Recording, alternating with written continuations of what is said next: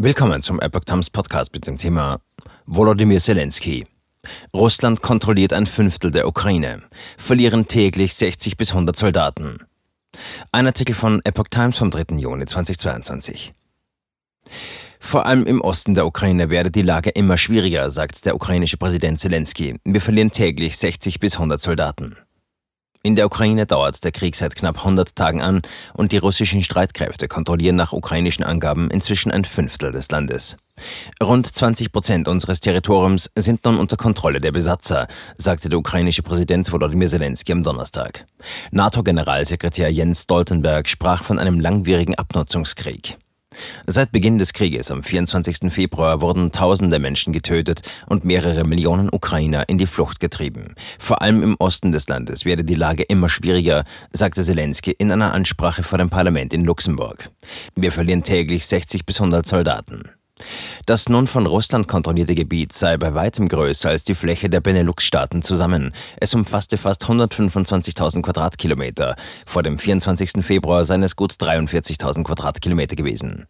Russland hatte 2014 die Halbinsel Krim annektiert und im Osten kontrollierten pro-russische Separatisten rund ein Drittel der Bergbauregion Donbass. Stoltenberg spricht von Abnutzungskrieg. NATO-Chef Stoltenberg rief die westlichen Staaten auf, sich auf einen anhaltenden Konflikt einzustellen. Was wir sehen ist, dass dieser Krieg mittlerweile zu einem Abnutzungskrieg geworden ist, sagte der Norweger nach einem Treffen mit US-Präsident Joe Biden in Washington. Es sei aber nicht an den westlichen Staaten, die Ukraine zu territorialen Zugeständnissen zu drängen, um den Krieg zu beenden. Wir haben nicht zu entscheiden, was die Ukraine akzeptieren soll und was nicht. Unterdessen unterzeichneten pro-russische Verwalter im Südosten des Landes ein Dekret zur Nationalisierung ukrainischen Staatsbesitzes.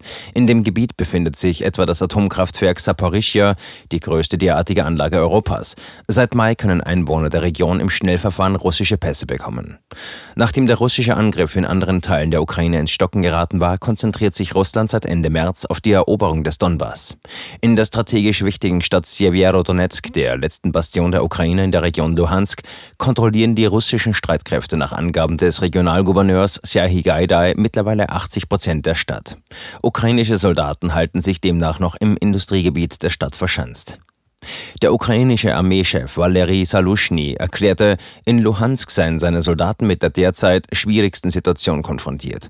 Der Feind hat einen operativen Vorteil in Bezug auf die Artillerie, sagte er in einem Telefonat mit dem französischen Generalstabschef Thierry Burkhardt. Seiner Ansicht nach sollten die ukrainischen Truppen so schnell wie möglich auf Waffentypen der NATO umgestellt werden. Ukraine hofft auf schwere Waffen. Die Ukraine hofft dabei auf die kürzlich von den USA zugesagten Mehrfachraketenwerfer, die über eine größere Reichweite und Präzision verfügen. Auch Deutschland will der Ukraine bis Ende Juni vier Mehrfachraketenwerfer vom Typ Mars 2 liefern.